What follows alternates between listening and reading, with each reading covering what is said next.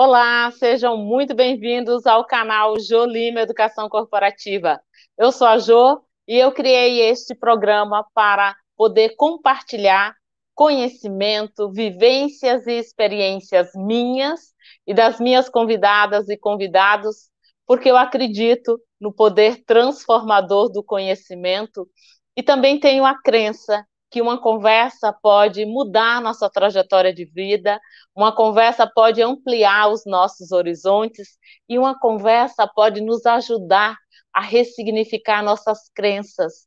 E este período de pandemia está nos estimulando a ressignificar muita coisa na nossa vida, não é mesmo? E esta é a vibe de cada um desses encontros, através do conhecimento compartilhado e partilhado, fazer diferença positiva na vida do maior número de pessoas possível. E o nosso programa, ele está sendo transmitido aqui pelo canal no YouTube e também pelo Facebook. A todas as pessoas que estão nos prestigiando pelo Face, o meu agradecimento, que bom que vocês estão dedicando o seu tempo e a sua energia para novos aprendizados e para reforçar os seus conhecimentos. Muito obrigado pela oportunidade. Pois bem, aqui no canal Jolima Educação Corporativa, você vai ter acesso a muitos conteúdos que te ajudarão no desenvolvimento comportamental, no fortalecimento emocional e também na construção de uma carreira sólida e bem qualificada. Aqui no canal você vai encontrar especialmente vídeos com os temas resiliência, que é o tema que eu mais trabalho nas organizações. Resiliência, para quem não sabe, é a nossa capacidade de ter conduta sã em meio ao caos, e a pandemia está nos ajudando a ressignificar o que, que a gente pensa sobre caos né, na nossa vida, e com certeza, se você tem a ambição de construir uma carreira bem sólida, uma carreira qualificada, de muito aprendizado, uma, car uma carreira de liderança, sem sombra de dúvidas, será fundamental você fortalecer o seu emocional. O segundo tema que eu mais trabalho nas organizações aqui no Brasil, tanto na iniciativa privada como instituições públicas, é o tema liderança, e na minha avaliação, liderança não é um cargo, liderança é postura de vida, e o exercício da liderança transcende o espaço de trabalho. E sobre esse tema liderança, eu tenho uma novidade, eu estou concluindo um novo curso que eu criei sobre o tema gestão de equipes e liderança agora, nesse período de pandemia, um curso que está totalmente alicerçado e construído com esse foco dos desafios organizacionais que a pandemia está nos trazendo e o pós-pandemia, as mudanças de, de como a gente gerenciar a equipe, de como liderar, de como desenvolver equipes de alta performance, isso tudo vai estar no curso e bem daqui a poucos dias esse curso já vai estar no mercado, ele foi todo ele criado na modalidade EAD, ou seja, ele vai facilitar o acesso das pessoas, não só no Brasil, mas fora do Brasil. E o terceiro tema em que você mais encontrará vídeos aqui no canal são sobre o tema atendimento ao cliente, especialmente no mercado premium. Esses são os principais temas que você vai encontrar além dos vídeos que eu faço falando sobre as competências dos profissionais do futuro, as habilidades é, socioemocionais que o mercado está solicitando agora para a gente internalizar novos hábitos, tudo isso aqui você vai encontrar no canal Jolima Educação Corporativa. E eu aproveito esse momento para fazer um convite para você se inscrever no canal, para você ser parte desse ecossistema, para você me ajudar a difundir todos os conteúdos que tem aqui no canal que podem contribuir muito com o desenvolvimento comportamental e o desenvolvimento de competências profissionais de muita gente que vocês conhecem, com toda a certeza. Vocês podem se inscrever no canal e também podem me acompanhar nas minhas redes sociais. O meu LinkedIn o Face e o Instagram têm o mesmo endereço. Anote aí. Jo Lima Educação Corporativa. Esse é, é o endereço Jo Lima Educação Corporativa. Nós podemos seguir essa parceria para além do canal no YouTube. Agora vamos falar sobre o tema que é o, o, a base, o alicerce no, da nossa conversa de hoje. O tema é gestão da mudança na carreira, na empresa e vida pessoal. E na minha avaliação, a gente está sempre mudando, mas você, vocês vão ter que reconhecer que a gente conhece muita gente que muda para pior ou resiste sistematicamente à mudança. Só que se você, e aqui eu vou te deixar um alerta, convide a família para estar tá conosco, porque esse tema mudança permeia a nossa vida. Então a gente precisa acolher a mudança e a partir de hoje, com certeza, não só eu, mas você que está me prestigiando aí do, do outro lado da tela, vai ressignificar a sua percepção do valor da mudança na sua vida. E por que isso? Porque nós teremos a honra de receber uma ninja do tema, uma especialista que eu eu posso afirmar que ela é a papisa da gestão da mudança organizacional. Meus queridos, nós vamos receber e vamos nos abeberar dos conhecimentos e da experiência vastíssima da Wanda Moren, que é especialista e trabalha no Brasil inteiro com o tema gestão da mudança organizacional. Wanda, querida, seja muito bem-vindo ao programa. Obrigada, boa noite, Jô, boa noite a todos que estão nos prestigiando. Obrigada aí pela acolhida tão generosa, né? E espero que a gente tenha aí um bom bate-papo sobre esse tema tão palpitante. Perfeito, bem palpitante e rico de, de informações. Eu quero, Wanda, que nesse encontro você nos ajude a desmistificar muita coisa e a quebrar vários rótulos que a gente tem de prejulgamento. E para início de conversa, Wanda, na minha avaliação, esse período de pandemia ele está funcionando como um acelerador de futuro. A gente tem que ter essa consciência e ele está deixando claro que a sobrevivência de qualquer empresa não mais depende do tamanho da organização. Ou seja, a gente pode falar de uma multinacional, de uma empresa grande, de uma empresa média ou de uma microempresa. Hoje, a gente depende e tem que olhar a empresa com a sua capacidade de se adaptar aos novos tempos, que é totalmente de incertezas, ou seja, a mudança é a vibe, é o fio condutor para a gente se fortalecer. E eu quero que você nos diga o seguinte: como é que você entende que deve ser essa abordagem de flexibilidade e adaptação nesse contexto de evolução acelerada? Conta para nós, Wanda. Então, bom, é isso mesmo, né, Jo? Eu acho que essa pandemia, entre tantas oportunidades que nos trouxe, né, nós que trabalhamos nesses ambientes organizacionais, eu acho que ela antecipou um futuro que era muito falado e pouco experimentado.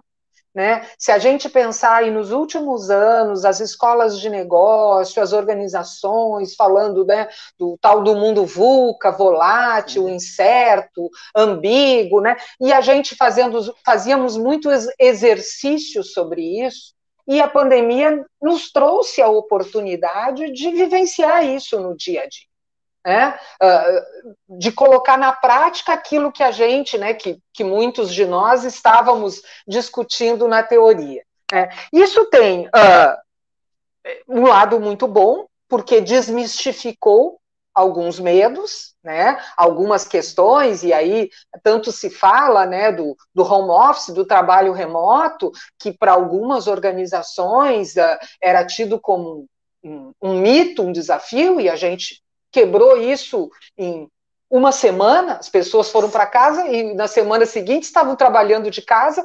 adaptando-se, né? E eu acho que a palavra que tu traz, adaptação, né? As pessoas se adaptaram porque nós, seres humanos, nós temos esta capacidade. Nós queremos nos adaptar. Por quê? Porque lá, como dizia Freud, a gente busca o prazer e foge da dor. O ser humano não está para o sofrimento, ele está para o prazer. Então, assim, rapidamente, né, as pessoas se organizaram, se amalgamaram, acharam alternativas para se adaptar e voltar para sua zona de conforto. A gente não gosta de desconforto. Né? Então, assim, eu acho que foi um desmistificar de alguns medos, de alguns mitos, de algumas ideias que foram colocadas em prática imediatamente. Né? Ela também, por outro lado, a pandemia e toda essa revolução na, nas organizações, elas trouxeram à luz alguns problemas que também a gente jogava para debaixo dos panos. Né? Algumas questões uh, de relações uh, hierárquicas, de trabalhar colaborativamente, de comando e controle, né? Muitas organizações com viés de comando e controle. Eu lembro uh, que eu tive um cliente que me dizia assim: mas como é que eu vou fazer se eu não estou vendo as pessoas? Eles não estão trabalhando aqui do meu lado sabe? Uh, eu tenho conheci um, tenho uma conhecida que é diretora de uma empresa e ela me dizendo que estava ah, assim, eles, ela estava trabalhando com o seu presidente porque ele estava inseguro pelo fato dos diretores não estarem indo trabalhar. E aí eu já não estou mais falando do chefe, eu estou falando do nível executivo. O presidente inseguro porque eu não estou vendo os diretores aqui andando por perto. Então, assim, ele trouxe também, né, essas questões que, que uh, digamos, esses problemas ou essas nossas idiosincrasias organizacionais ele trouxe à tona e a gente precisou dar um jeito para lidar com isso. Né? E o que, que eu vejo assim, né? Tu falas uh, num momento de velocidade acelerada, sabe, Jô, que eu tenho pensado uh, que talvez a gente não esteja mais em aceleração. Talvez essa seja a velocidade da nossa vida agora e daqui para frente. A vida vai passar nesta velocidade, as coisas vão acontecer nesta velocidade, porque um pouco quando a gente diz assim, ah, acelerou, dá uma ideia de que vai haver um momento que nós vamos respirar e desacelerar. E eu não acho que isso vai acontecer. Eu acho que Ótimo. nós vamos continuar nessa batida e, e sim, e as duas palavras-chave que tu trouxesse, que para mim são as palavras que, que, que nós precisamos exercitar para enfrentar este novo mundo, para viver bem, é flexibilidade e adaptação.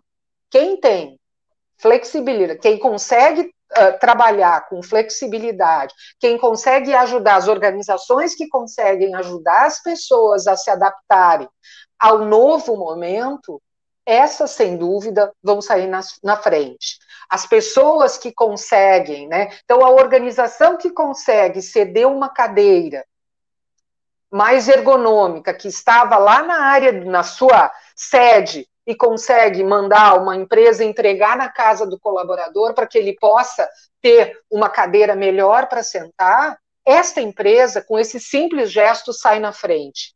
Do mesmo jeito que aquele colaborador que consegue ser flexível e se adaptar, né, ou aquele profissional para trabalhar na sua mesa da sala de jantar e se organizar com a família para isso acontecer, esse sai na frente. Então, assim, flexibilidade, eu acho que, e adaptação, as palavras uh, que tu trouxesses, elas para mim são o caminho e a chave para enfrentar, para este mundo que nós estamos agora. Ótimo, muito especial, Wanda. E assim, ó, é, essa perspectiva que você trouxe de que esse é o novo ritmo, ou seja, não é mais possível que a gente negue isso, porque eu sempre falo, sabe, Wanda, que mudança tem uma porta que só se abre por dentro. Enquanto a gente não, não definir que eu estou apta a fazê-lo e eu vou pagar o preço dessa mudança e vou aprender com ela e vou me qualificar Eu acho que todo mundo pode nos sugerir, mas ninguém faz. E essa perspectiva que você reforça de flexibilidade e de adaptação, olha, é darwiniano mesmo. Que coisa bacana ouvir isso. Wanda, eu, eu vou pedir licença a todas as pessoas que estão nos prestigiando agora, porque veio dois comentários de pessoas que são muito ricas para a nossa vida e que a gente tem um carinho todo especial. Uma delas é a Helga, que a gente ama em comum, e a outra é a Annelise Townsend, que Nossa. é outra pessoa que mora nesse coração crioulo. Então, as duas, Verdade. feliz de, de, da banda trazê-las para esse encontro. Oh. Feliz. Oh, vamos parelhar oh. isso. É, com certeza. Duas pessoas Bom, muito todas... especiais. Com certeza, com certeza. Muito, muito contente. E para prestigiar quem também está para além dessas duas pessoas que a gente tem uma estreita relação, a gente precisa ter consciência que, especialmente, Wanda, em todos os lugares onde eu trabalho, eu percebo que a gestão da mudança individual ela é inerente ao êxito de qualquer carreira, ou seja, essa minha capacidade de adaptação, a minha flexibilidade de conduta e de comunicação, ela está é, absolutamente atrelada à evolução profissional.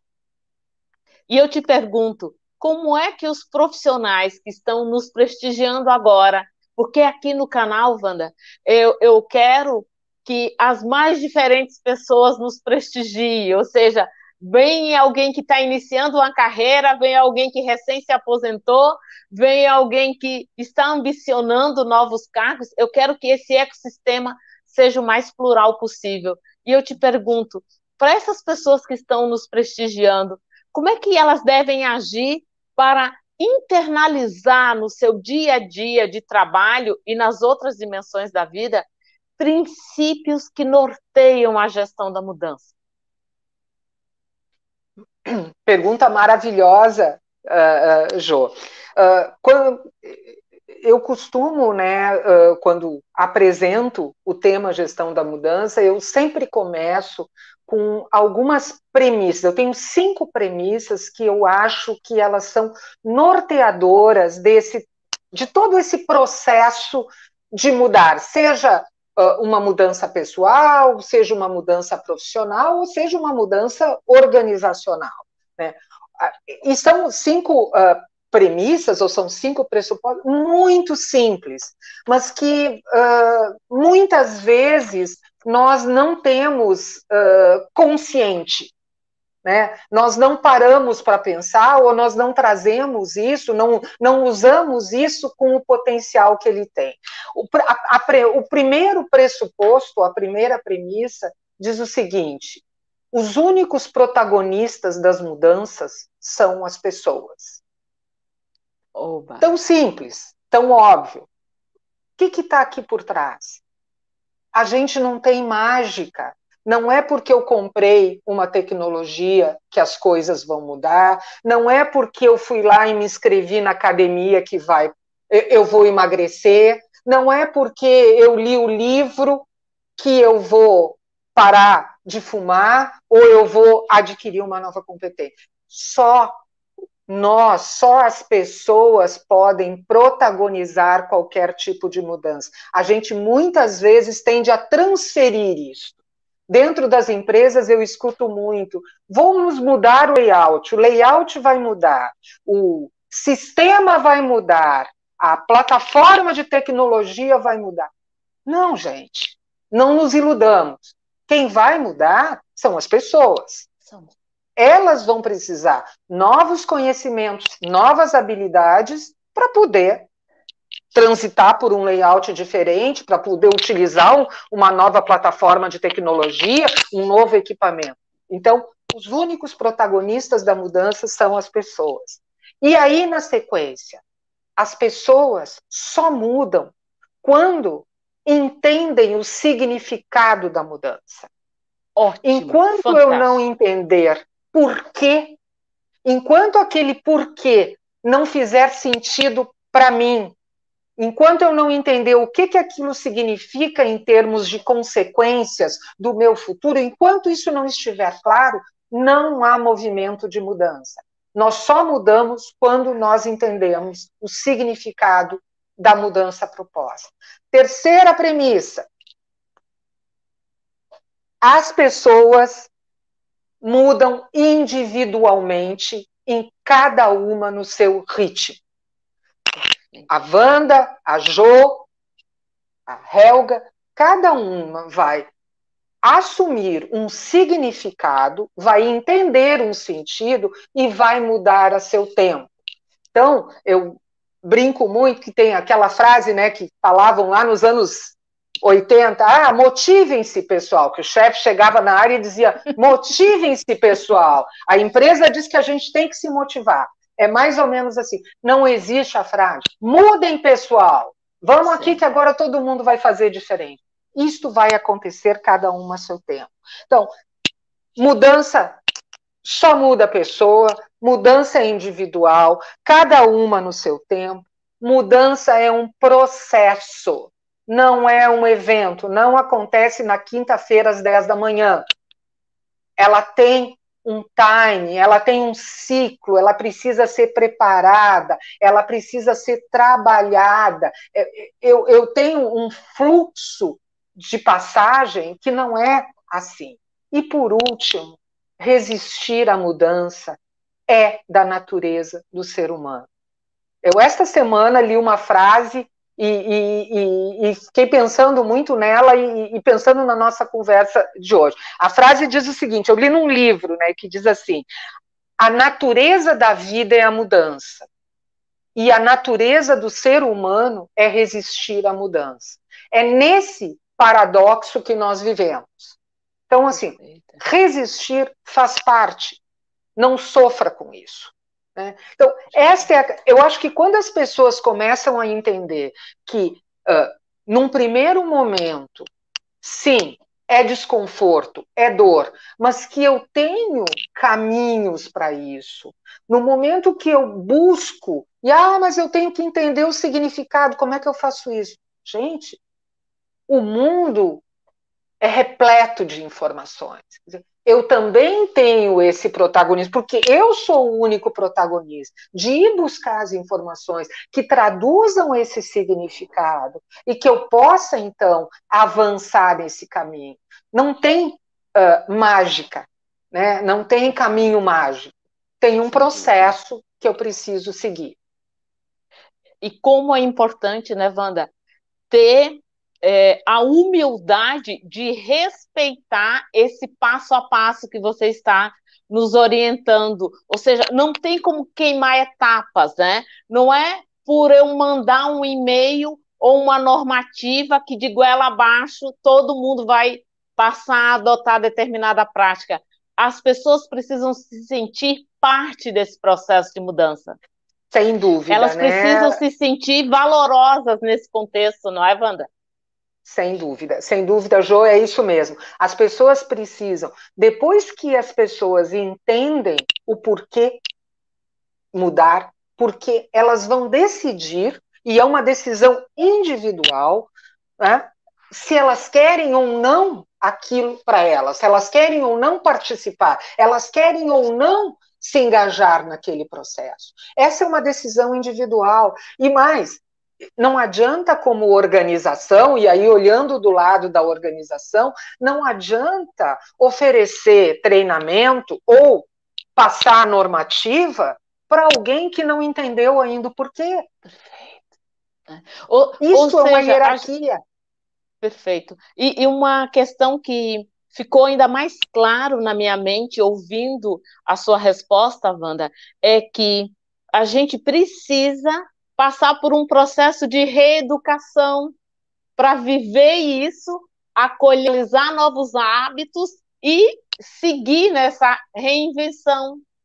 Não acha? Exatamente. É este o caminho. É entender, uh, adquirir o conhecimento, praticar, quer dizer, se experimentar para poder internalizar o novo e então seguir adiante. E é óbvio, né? Isso tem que acontecer uh, passo por passo. Né? Não adianta ir pulando etapas, elas vão fazer depois, né? É, é mais ou menos o jogo aquele, volte quatro casas para trás. Né? Se eu não entendi o significado, eu vou fazer um, um treinamento, por exemplo, falando né, nas práticas da organização, eu vou fazer o treinamento no novo sistema. Mas eu nem entendi por que, que eu tenho que a, abandonar o uso do outro sistema que me ajudava em tudo que eu precisava. Esse treinamento vai ser inútil. Eu estou lá tanto, tantos passos para trás. Então, assim, este é o ritmo que a gente tem que, que, que respeitar, é o caminho, e não dá para pular etapas. E como essa sua conceituação ela pode ser usada em qualquer dimensão da nossa vida, desde um momento que eu estou educando um filho, desde quando eu estou interagindo em família, desde o meu contexto da vida acadêmica, em todas as dimensões, a gente deve adotar esse passo a passo para sofrer menos, porque eu sempre falo, Wanda, o sofrimento está no pacote. Autoflagelo é escolha de cada um, a gente não precisa disso. É exatamente isso. A mudança traz desconforto e traz sofrimento. Como dizia o Charlie Brown, né? crescer dói. Né? Crescer então, assim, dói. Crescer dói.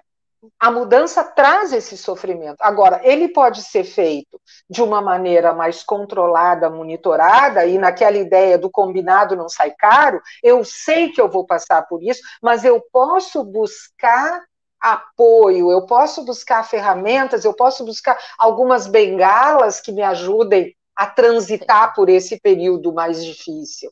Né? É uma escolha minha. O autoflagelo é a minha escolha. Né? Eu posso fazer isso de uma maneira mais suave, ou eu posso cair realmente né, no caos, no, no descontrole, no desespero, uh, não sei o que, que vai acontecer, uh, não sei como é que vai ser o futuro.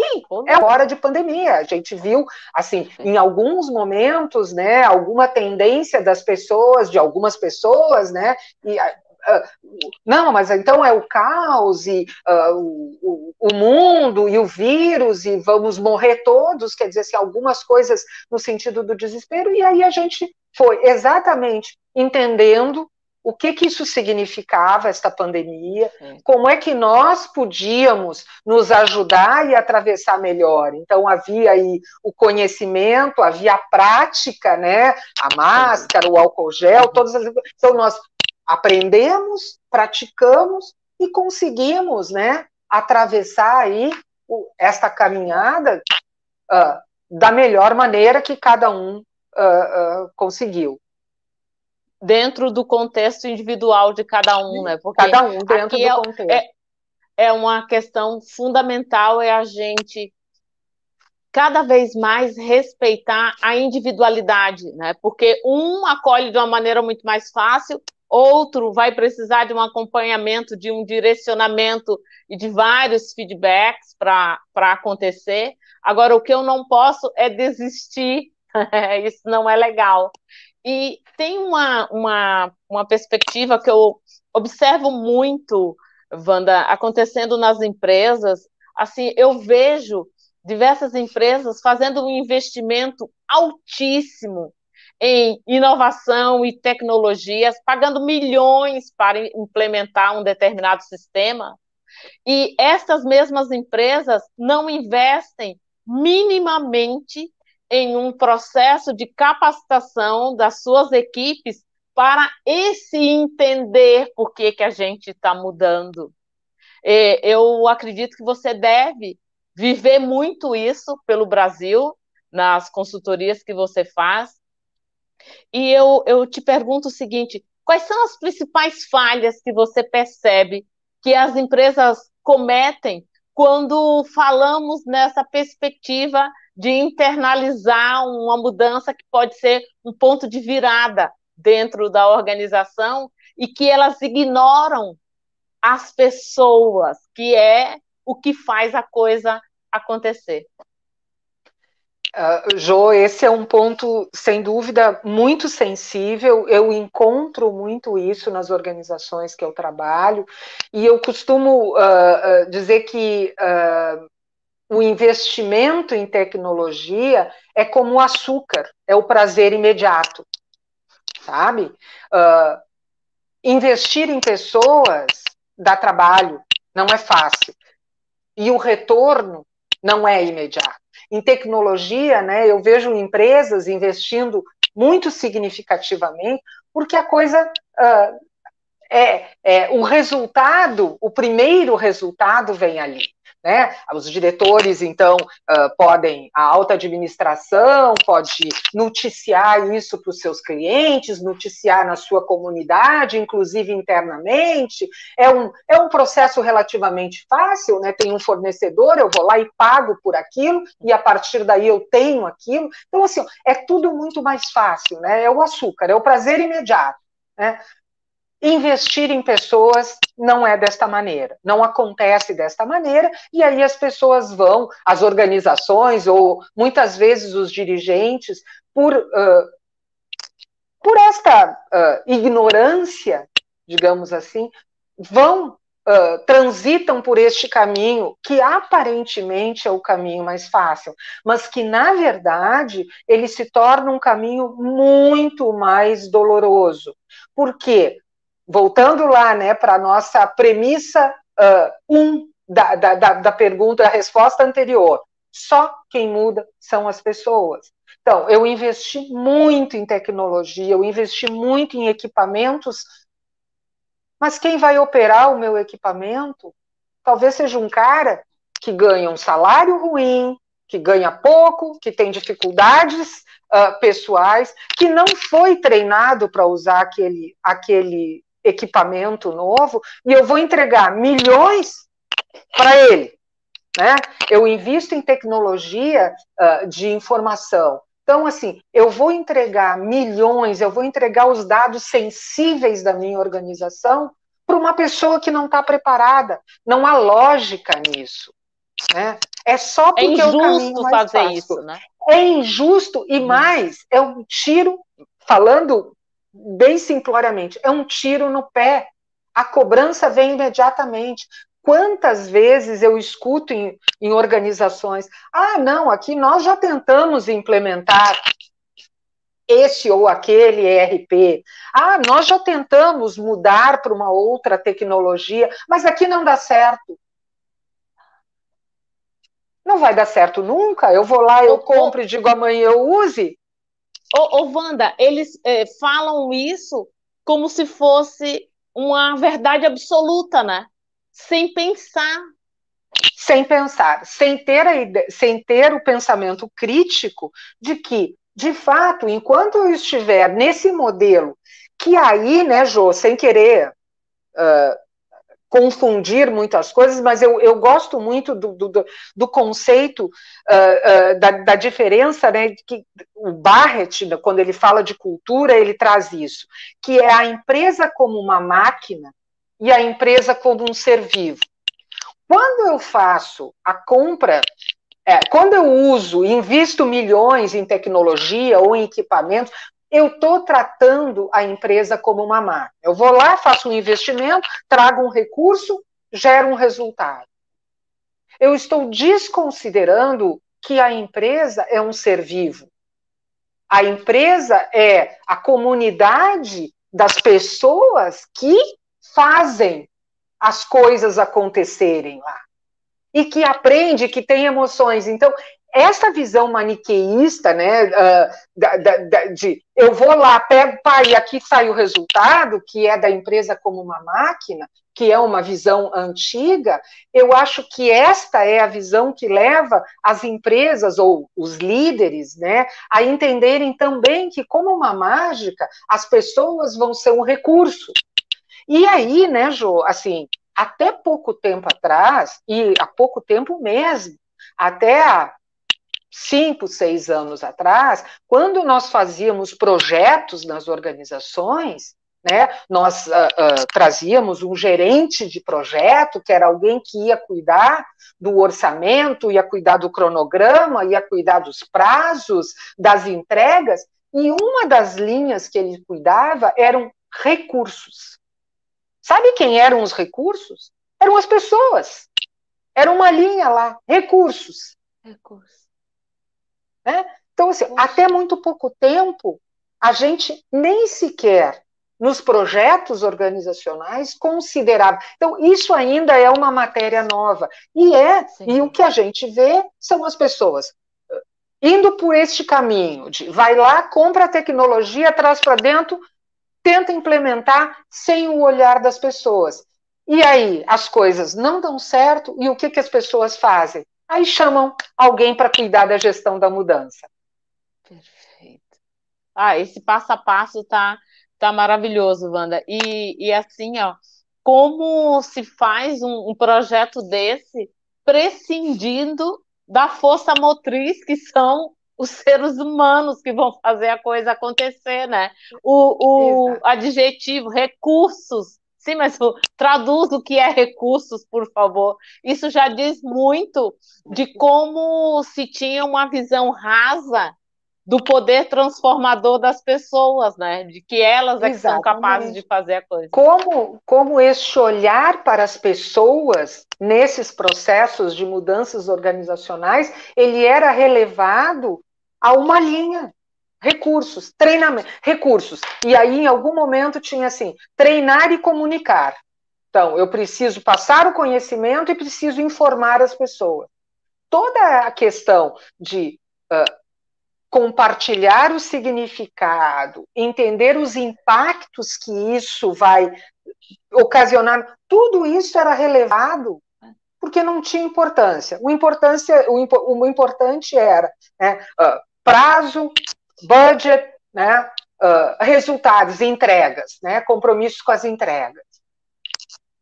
Ou seja, está resolvido, né? A, tá. As pessoas só que, que se não, viram. Né? É só o hashtag, só que não. Só que não. Ótimo, é bem por aí. Wanda, para facilitar o entendimento de todas as pessoas que estão aqui nos prestigiando, eu quero que você é, nos, nos contextualize como é que você define cultura organizacional. Porque tudo que a gente está falando até agora está basicamente alicerçado em uma cultura organizacional, certo? como dizia, certíssimo, como dizia o Peter Druck, cultura come a estratégia no café da manhã. Né? Então é isso, nós estamos sim falando de cultura, e eu, eu uso uma definição muito básica, né, que é uma definição da Carolyn Taylor, que diz que cultura é o jeito que nós fazemos as coisas aqui. Simples assim. Simples. A gente pode dizer isso de uma maneira mais completa, né? dizendo que então cultura é a, o conjunto de padrões de comportamento que são uh, permitidos e que não são permitidos e que são tolerados, permitidos, não permitidos e tolerados por um grupo durante um período de tempo. Né? Então, uh, são coisas mais. Uh, é tudo aquilo que nós podemos e não podemos, todos os comportamentos que nós podemos e não podemos ter ao longo de um tempo num determinado uh, que vale para um determinado grupo. Eu gosto dessa, dessa definição do é o jeito que nós fazemos as coisas aqui, porque ela traz três elementos que me parecem assim fundamentais para o entendimento da cultura, que são de fato os comportamentos, os sistemas que espelham os valores e o que, que nós valorizamos dentro da organização e os símbolos que também nos dizem o que, que aqui tem valor. Então, eu gosto muito desta definição de cultura, né, e que trabalha com esses três elementos: comportamento, sistemas e símbolos. Né? E aí, Jo, de novo, né, exemplos simples e práticos. Nós falamos uh, de, da, das organizações e vemos então muitas empresas que têm lá o seu quadro de valores, os valores estão por toda a empresa, espalhados, a gente entra nas salas de reuniões, estão lá os valores, né? Tudo muito bacana. Quando a gente olha para os valores da, da parede e vê como as coisas, como as pessoas se comportam, como os sistemas dentro da organização, o sistema de pessoas, de gestão de pessoas, os sistemas de recompensa, né? Como é que os sistemas de segurança, como é que isso acontece na prática? E todos os símbolos que a organização tem, estrutura hierárquica, né? A gente entra na organização e está lá escrito uh, muitas, né? Assim, pessoas em primeiro lugar. Nós aqui Sim. valorizamos as pessoas. E aí, quando a gente vai, chega no estacionamento, a gente vê que tem estacionamento para diretor e depois lá tem o estacionamento para o resto das pessoas. Tem refeitórios separados, tem muitas Sim. vezes portarias separadas. Aqui entra o pessoal de operação e aqui entram os executivos, né? Então Às a gente vezes vê até toda... elevadores, né? Elevadores separados, exatamente, tem elevadores separados. Então, a gente, quando uh, vê toda essa simbologia, né, e vê os valores e fica pensando que quem ganhou dinheiro, quem ganhou com tudo isso foram as gráficas e as lojas de moldura. Né, que fizeram os pacotes de Sim. emoldurar os quadros, porque aquele quadro não tem nada. Aqueles valores expressos nas, das paredes, eles não são vivenciados no dia a dia eles não estão. A gente não faz as coisas aqui de acordo com o que está escrito lá. E isso, Jo, em termos de cultura, é, é muito venenoso, Sim. porque ele gera o que os autores, os estudiosos chamam de entropia cultural. Ou seja, quanto mais desalinhado entre o que eu digo e o que eu faço, Quanto mais desalinhamento houver, mais energia desperdiçada em gestão de conflitos e gestão de frustrações. Então, quanto mais distante as coisas estão, mais eu vou gastar meu tempo para fazer essas gestões e perder a energia para dar foco no meu negócio. Perfeito. Sabe? Então, Diga, João. O, quanto a gente precisa ter em mente o valor da congruência, né, Wanda? Para de dúvida. fato a gente viver o que está sendo preconizado nas organizações, porque eu vejo até inclusive nesse período de pandemia muitas manifestações de mega empresas assim que mostram para o mercado uma leitura de cuidado com as pessoas, uma leitura de comprometimento com a qualidade de vida das pessoas, e, em verdade, intra-empresa estão é, acionando as pessoas às 11 da noite, estão fazendo. Tem N pessoas que chegam para mim, Wanda, e dizem assim: Jô, a sensação que eu tenho é que agora com a pandemia eu trabalho em três empregos. E isso é, diz muito, é, né? Diz muito, é isso mesmo, diz muito, diz muito, e, e o que, que eu acredito muito, Jô, que isto, este preço logo será cobrado. Né? A empresa que não tem esta coerência entre o discurso e prática, ela não tem uh, a adesão, a confiança, o engajamento do seu time. Então, eu estou aqui agora, mas eu não compactuo com o futuro desta organização. Eu estou aqui agora porque agora é conveniente. Eu, eu estou sempre monitorando aonde eu posso conseguir alguma outra coisa. Por quê? Porque eu não estou, eu de fato não estou comprometido, porque eu não vejo coerência entre o discurso e a prática. Né? Então, a empresa vai lá, se posiciona de um jeito para o mercado, mas aqui dentro as coisas não são assim. Né? Isto me faz, faz com que eu não tenha confiança no que aquela organização me propõe. O diálogo não é um diálogo baseado na confiança. Né? Porque eu estou vendo aqui que tem um desalinhamento, então o, meu, o diálogo não é baseado. Ao, a médio prazo, todo mundo perde. Com certeza. Todos e as perdem, né? pessoas, né? todos perdem. E as pessoas, como regra, não querem ficar em organizações assim. Sem Porque isso traz e, sofrimento.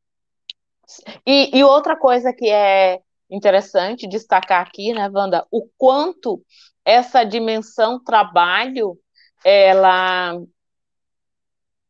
influencia as demais dimensões da vida da pessoa, né? Então, quem está trabalhando com um propósito, quem está buscando isso, são pessoas que elas podem, é, de, de certa forma, escolher né, onde elas podem trabalhar e elas ressignificam as suas prioridades e diz, por mais que se ganhe super bem aqui, eu quero eu quero trabalhar num ambiente que tenha confiança, eu quero trabalhar num ambiente de cooperação, de cocriação, eu quero fazer parte do projeto de mudança. Isso tudo influencia as escolhas, né?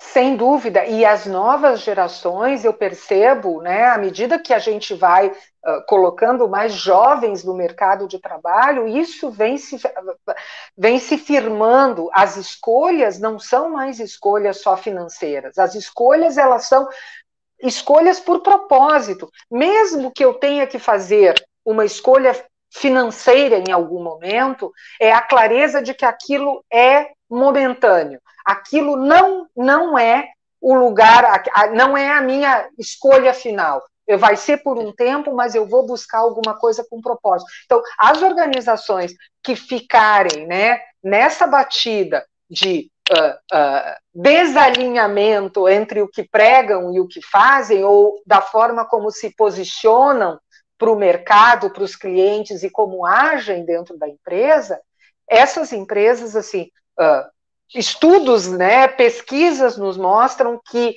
a, a, a, a chance de sucesso é, a longo prazo é muito baixa. E isso a despeito de tamanho. Inclusive, as gigantes, na minha avaliação, são as que mais são vulneráveis nesse aspecto, porque para todo o processo acontecer demanda mais tempo, né, Wanda? Exatamente, porque mover um, um mover um gigante demora, demora, muito mais tempo, sem dúvida, sem dúvida. E estão Wanda, todas chegou... vulneráveis. Sim. É, chegou uma pergunta aqui do Wellington Ferreira, e eu faço questão que a gente prestigie ele. Ele diz o seguinte: Wanda, as empresas e as pessoas não estavam preparadas para a pandemia. Como você acredita que ficará o clima em meio às inúmeras incertezas, terá a perda da identidade das empresas e pessoas? Qual é o teu entendimento sobre isso? É o Wellington Ferreira que fez essa pergunta para ti. Eu, eu, eu acho que não era só assim, o mundo não estava preparado, né? O mundo não estava preparado para esta mudança de forma tão brusca que nós tivemos. O que, que eu vejo uh, as empresas que têm, e aí volto, as empresas que têm uma cultura de alinhamento, estas não perderão a sua identidade. Ao contrário.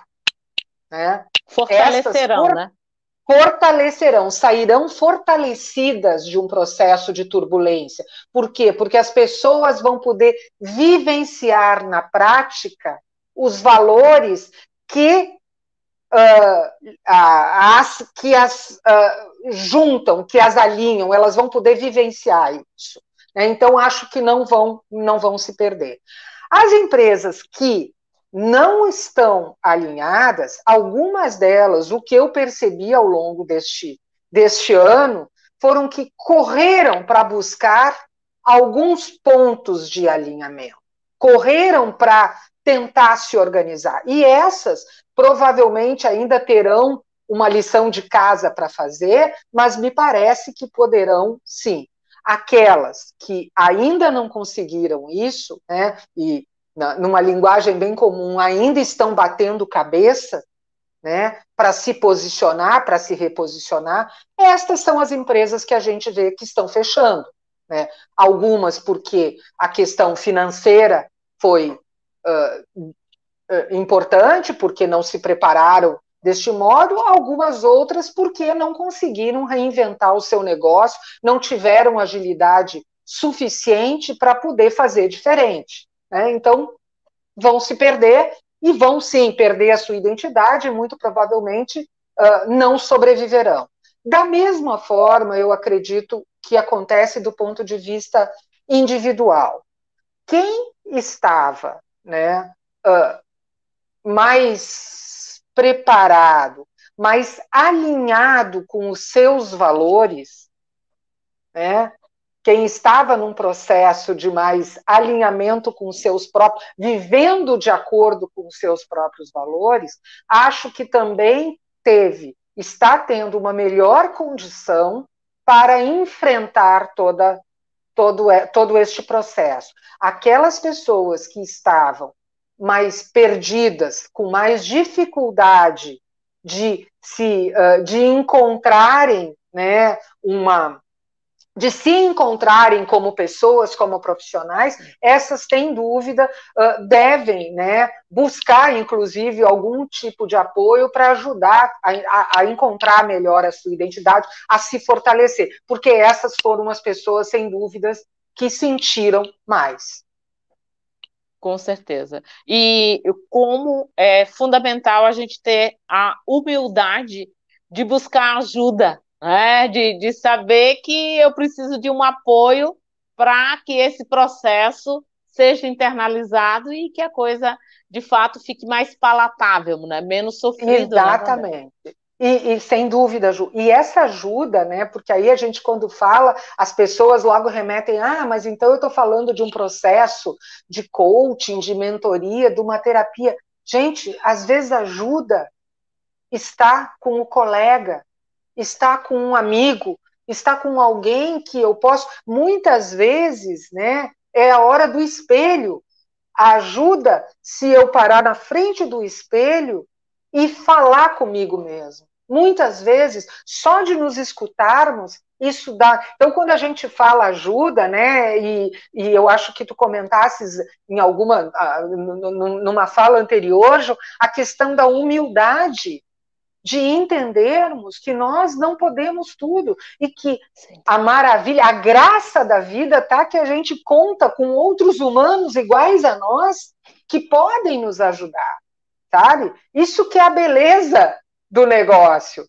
Eu tenho quem me ajude, né? Eu não preciso uh, uh, imaginar processos muito complicados, muito sofisticados. Às vezes é isso, às vezes é o telefonema para um amigo, é, é, o falar no espelho, é conversar com, com a tua companheira, teu companheiro, enfim, isso só é muitas vezes suficiente. Essa é a ajuda que às vezes a gente precisa. É, é preciso ter coragem de olhar para dentro e é preciso ter coragem de colocar o seu próprio nome na sua agenda, né, Wanda? Sem dúvida, sem dúvida. É ter essa perspectiva.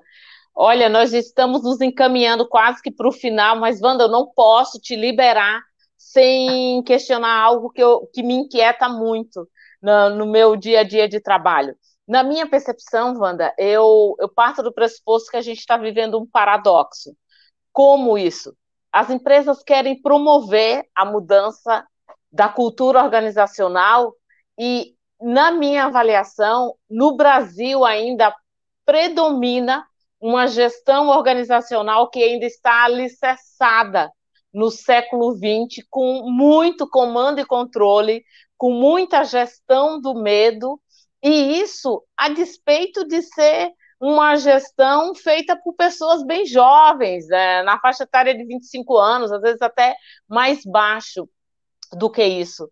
E eu, eu te pergunto, como é que a gente pode a, ajudar nessa perspectiva de melhorar esse modelo mental? Porque não adianta eu querer buscar inovação. Às vezes eu ouço em alguns, algumas empresas pessoas de alta gestão que, é, agora antes da pandemia, faziam algum intercâmbio internacional, faziam imersão, iam o Vale do Silício, vão para a China e chega falando do discurso de disruptura, de disruptura, mas é incapaz de dar um bom dia para uma secretária que trabalha com ele todos os dias. Então, como é que a gente faz essa equalização entre um querer inovador e uma postura que continua anacrônica e que não dá resultado doravante, porque a gente precisa de cocriação, precisa de confiança, precisa de uma relação de cooperação. Como é que, que se resolve esse enigma, hein, Wanda? Então, João, é a pergunta de um milhão de dólares, né? Essa. Eva. Estou fazendo para a pessoa certa. Essa vale um milhão de dólares. Eu acho que não tem resposta uh, pronta. Eu acho que isso é uma jornada, né? é uma jornada de longo prazo. Nós, uh, os nossos líderes, né? eu acho que tu tens uh, toda a razão de pontuar, os nossos, muitos das nossas lideranças, elas repetem, eles repetem comportamentos da, da, da geração anterior, né? Por quê? Porque a eles não foi oferecido nada diferente do que o modelo que eles tinham, né? Por isso, Jô, que quando a gente fala, né, em transformação digital, e é a palavra da, da moda, né, a expressão da moda, 10 em 10 empresas que eu entro para trabalhar estão falando em transformação digital neste momento, né? Sim, quando a gente está falando em transformação digital, a tecla SAP aí devia dar uma tradução dizendo assim: estamos falando de transformação de cultura e estamos falando de transformação de pessoas. É isto. Então, né, as pessoas vão para o Vale do Silício, voltam, fazem as salas de inovação, aquelas que nem o Google, né, vão lá e compram Sim. os móveis na mesmo fornecedor do Google né? Inclusive. E põe os móveis na sala, e aí depois colocam uma planilha, né? Com horário marcado para reservar a sala, tal qual a gente reserva as demais salas de reunião. Então vocês vão inovar, mas olha aqui, ó, é das nove às dez, né? Aí o outro pode inovar das quatro às cinco, porque no outro horário, e põe todas as regras na porta do que, que pode e não pode fazer na sala de inovação. Então, assim, ó, de novo, né? Lá do que eu disse antes, é como açúcar, né? É como açúcar. É o prazer imediato. Eu vou, faço a viagem, acho aquilo tudo maravilhoso, volto, implemento o que é fácil, o símbolo, mas não me preocupo da mudança da cultura. Então, assim, hoje ainda nós temos uma longa caminhada nas nossas organizações para este olhar dos comportamentos dos líderes. E, Jô, o que, que é mais doloroso ainda? É que mudança de cultura é top-down. É de cima para baixo. De baixo para cima é rebelião. Mudança de cultura, projeto de mudança cultural, realmente compromisso com, com uma transformação, ela vem do, da alta liderança para baixo. E transformação digital não é tema da área de TI.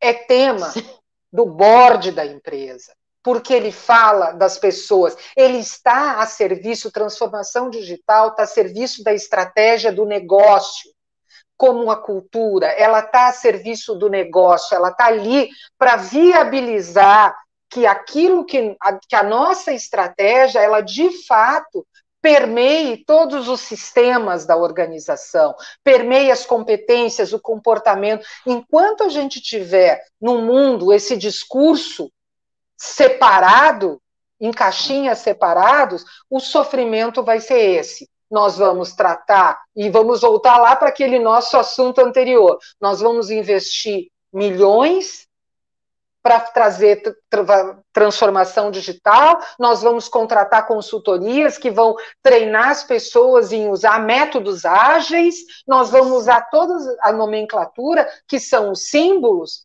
mas nós não mudamos os nossos pressupostos, as nossas crenças. Nós ainda acreditamos que quem pode decidir é o diretor. Então, tudo sobe para o diretor decidir. Então, eu treino as pessoas no modelo ágil, mas na hora de tomar decisão tem que esperar a reunião de diretoria. Porque ninguém aqui é capaz de decidir. Porque ninguém aqui tem a autonomia, tem tem poder para decidir. Quando a gente olha, né, lá nos anos 90, o Manifesto Ágil, que foi quando começou toda essa esse movimento de transformação digital, eles falavam, né, em três competências básicas: autonomia, simplicidade e agilidade. Enquanto isso não estiver na prática, a gente vai sofrer sim. E é uma jornada de educação, é uma jornada de aprendizado, é o ciclo aquele, é a consciência, as empresas avançam um pouco, encharcam nas metodologias e aí dizem assim, mas eu não estou conseguindo, por que, que eu não estou conseguindo? Algumas refletem e vão então buscando o envolvimento, vai ser esse modelo e isso só vai acelerar, é claro, porque a vida agora tem uma outra velocidade, então essa velocidade mais rápida vai fazer com que as empresas tenham que pensar nisso de uma maneira uh, mais do agora, mais para já. As pessoas, as empresas vão ter que ter esse olhar para associar uma transformação digital que, sem dúvida nenhuma, faz tem significado para o negócio, né, ajuda na estratégia, elas vão ter que linkar isso à transformação da cultura e, basicamente, a mudança de comportamentos, mudança de competências dos seus colaboradores, do seu time. Fantástico, Wanda. Tô, eu poderia passar horas aqui me abeberando. E eu ficaria, é, e eu ficaria horas falando, porque eu adoro esse assunto. É, Não, e, e é, é, visível a sua paixão pelo tema e a condução feliz que você faz, porque é, eu sempre busco trazer aqui no canal temas que transcendem o espaço de trabalho, que a gente possa é, revisitá-los em todas as dimensões da nossa vida, e é isso que a gente está conseguindo aqui. Eu só vou te pedir brevemente para que você me, me responda o seguinte: dentro das mentorias que você tem feito por todo o Brasil, ajudando executivos a entender o processo de mudança organizacional, quais são as principais carências que você observa de alta gestão que não está conseguindo acolher e internalizar a mudança de cultura? Conta para nós. Uh, a primeiro, eu acho que assim, uh, o primeiro desafio está nesse entendimento de que uh, é preciso cortar, vai ser preciso cortar na carne. Eu não vou poder passar essa bola adiante. Essa bola está comigo.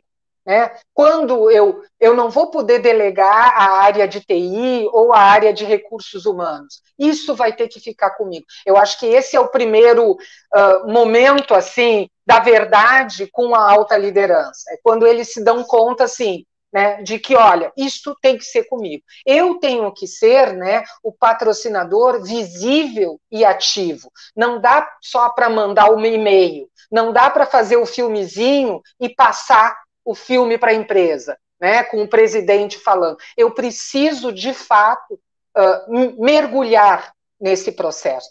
E quando o segundo momento é quando eles se dão conta que muitas das incoerências estão neles. Eles precisam mudar. Eles precisam fazer diferente. Eles precisam se, se posicionar diferente. Né?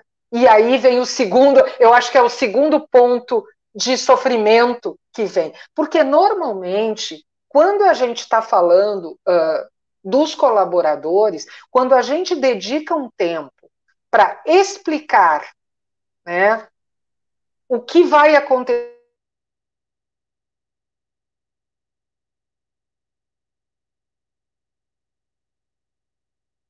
Travou. Os colaboradores. Né? Tem um bom engajamento. Uh, é fácil, não é difícil. Difícil está que a alta liderança entenda que vai doer nele. Ele vai ter que mudar, ele ou eles vão ter que mudar. E vão ter que mudar as suas lideranças. Eles vão ter que fazer isso também para baixo. Né? Então, acho que Ótimo. esse é o ponto mais sensível assim que eu vejo hoje quando a gente está falando de líderes. Ou seja, Wanda, a, o processo de mudança tem que começar necessariamente por eles, né? Pela alta gestão, para que é a coisa também... de fato venha cascateando e todas as pessoas percebam isso como uma verdade organizacional, né? O líder é o modelo, ele representa Sim. a organização. Né? O meu chefe é o meu modelo, ele é a empresa no meu dia a dia. É ele que fala comigo, é ele que me orienta, é ele que, que, que me, me diz o que, que vale aqui e o que, que não vale. Né? Ele que prioriza. Então, uh, é, é, é o líder que tem que estar à frente, e muitas vezes, né, o líder é esse cara que a gente diz, né, que não está preparado, que veio de uma escola que não preparou um modelo de liderança, ele aprendeu na prática, com o chefe dele ou com o gestor dele, que é um cara que foi formado na década de 70, de 80. Então, assim, ó, ele vai uh, reproduzir, ele vai repetir o mesmo comportamento enquanto alguém o, alguém, o chefe dele, o líder deste líder, uhum. não disser para ele: olha, aqui não é mais assim. É. Aqui a gente não grita com o colaborador. Né? Aqui a gente não liga às 11 da noite. Aqui a gente não faz o cara fazer hora extra semanas a fio sem dar uma folga. Então, enquanto ele não tiver este exemplo, ele vai repetir o modelo que ele tem, coitado. Né? Sem dúvida. Não, e faz isso sem ter a mínima consciência, por vezes, de que está cometendo o erro. Ele está reproduzindo o exemplo que ele foi é, educado ele tá ao longo. É, ele está repetindo o modelo que ele teve. Com certeza. Wanda, querida, eu vou ter que, além de te agradecer, eu achei fantástico esse momento de estar contigo e o quanto eu preciso reforçar esse meu agradecimento por você ter trazido um tema que é tão profundo e tão valoroso para a nossa vida, de tal sorte que a gente enxergue o valor dele é, em todas as dimensões da nossa vida. Muito, muito agradecida eu estou por essa oportunidade. Jo, eu que agradeço a oportunidade, muito bom conversar contigo, muito bom conversar com esse assunto e fazer esse, esse, essa uh, questão de compartilhar isso, né? Se a nossa conversa despertou alguma coisinha aí do pessoal que estava nos assistindo, né? Uma faísca diferente, eu acho que a gente conseguiu fazer a diferença e valeu muito. Muito, muito obrigada pela oportunidade. Eu te agradeço e é isso que eu quero trazer em cada um dos encontros e trazer para o canal conhecimento que sirva para a vida, né? Que as pessoas realmente se fortaleçam e eu quero aqui, é, eu já agradeci a participação da Wanda, mas eu agradeço a atenção de todas as pessoas que nos prestigiaram, tanto no canal como pelo Facebook. Muito obrigado pela atenção de vocês. Eu quero que vocês cada vez mais é, participe da criação deste projeto comigo, deixe o seu comentário, compartilhe o link do nosso encontro com outras pessoas que podem serem beneficiadas com essa troca e contem comigo para a vida.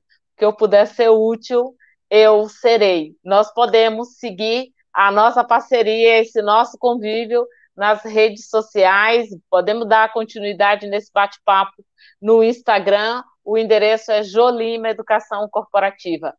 Façam uma, tenham uma boa noite e eu conto com a audiência de vocês na próxima terça-feira. Muito obrigado e tudo de bom.